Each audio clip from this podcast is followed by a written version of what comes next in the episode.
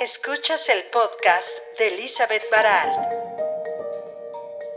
Hola, un saludo cordial para seguir reflexionando sobre algunas de mis experiencias y aprendizajes que ojalá puedan servirles a ustedes para tomar algunas claves y ponerlas en práctica en sus experiencias. Porque como ya les he comentado anteriormente, la vida se trata simplemente de experiencias. No hay fracasos, no hay desastres, no hay desilusiones, simplemente son experiencias que suceden para que podamos aprender y seguir adelante, avanzando siempre hacia adelante y hacia arriba.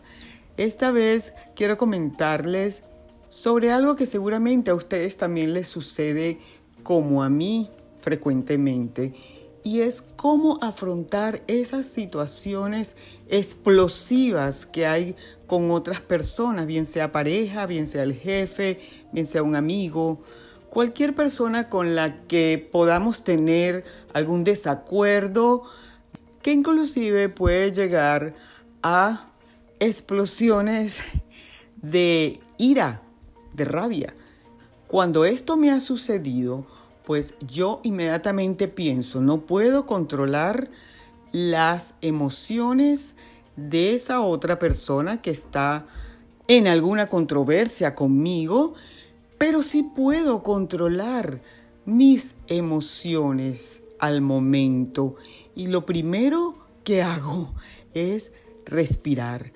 Busco respirar muy profundamente, respirar conscientemente antes de decir, actuar o escribir, porque a veces estas controversias son ahora, pues en esta época de redes y de mensajes y textos, a veces la, la controversia se hace a través de mensajes escritos.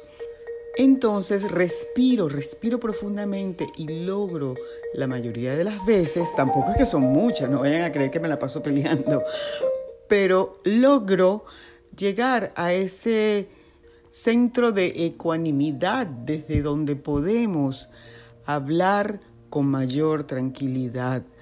Y si en ese mismo momento no se puede producir una tranquilidad de las emociones, es preferible esperar un rato, unas horas o al día siguiente hasta encontrar el momento preciso para responder para nosotros enviar el mensaje que realmente queremos enviar. Y esto es muy importante, sobre todo si estamos en alguna controversia de cualquier tipo con alguien a quien queremos, con alguien a quien realmente respetamos y con quien queremos seguir manteniendo cualquier tipo de relación. No desbocar nuestras emociones, no reaccionar, encontrar el balance perfecto para que nuestros pensamientos aterricen desde las emociones y puedan nuestras palabras ser las más precisas, amables y con el mayor sentimiento de unidad con la otra persona para lograr un entendimiento. Y aquí está otro de mis aprendizajes. No dejar cabos sueltos. Cuando se dan este tipo de situaciones donde hay una fricción con una persona que queremos, pues vamos a resolverlo. Realmente se puede. Busquemos la manera de tener una conversación de corazón a corazón. ¿Que es difícil dar el primer paso? Bueno, quizás sí, pero hay que sobrepasar ese orgullo y sobrepasar ese ego en pro de la amistad, en pro del amor, en pro de lo que nos une y llegar a ese entendimiento que seguramente se va a dar porque cuando se habla desde el corazón, siempre hay una solución a problemas que surgen entre dos personas que se quieren de alguna manera.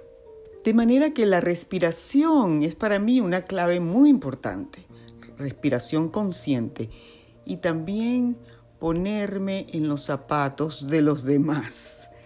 Esa famosa frase, ponte en los zapatos de los demás, también se puede interpretar como mira al otro con los ojos de la compasión. La compasión es muy importante al momento de entender que todos estamos llenos de miedos, porque al final de cuentas, estas explosiones de rabia o cualquier tipo de discusión que nos saca de nuestro corazón es algo muy ligado al miedo, porque no estamos en amor y ya hemos dicho que si no estamos en amor, estamos en miedo. Entonces, miremos al otro, a la otra persona, con los ojos de la compasión.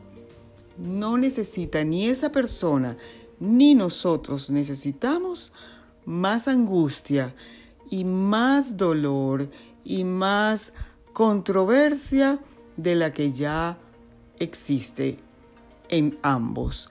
Necesitamos lo contrario, necesitamos reconectarnos con nuestra tranquilidad, nuestra paz interior, para poder seguir actuando y haciendo nuestra vida diaria de la mejor manera. Yo sé que algunos dirán, pero bueno, ¿y por qué yo tengo que dar un primer paso si la otra persona fue la que provocó la discusión? Eso es algo que está absolutamente ligado a nuestra propia paz interior.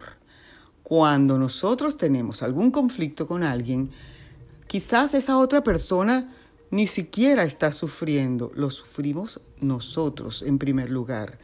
Nosotros estamos intranquilos, no podemos eh, seguir actuando de una manera fluida porque tenemos algo en la cabeza que nos está rebotando, a lo mejor sentimos dolor, depende de la situación que se está viviendo, todo lo que sucede con alguien que queremos y si eso es una situación de rabia o de pelea de cualquier tipo, eso nos afecta a nosotros en primer lugar.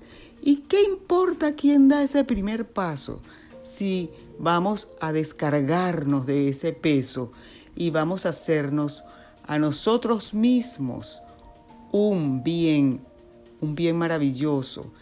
Y no solamente a nosotros, sino al otro también.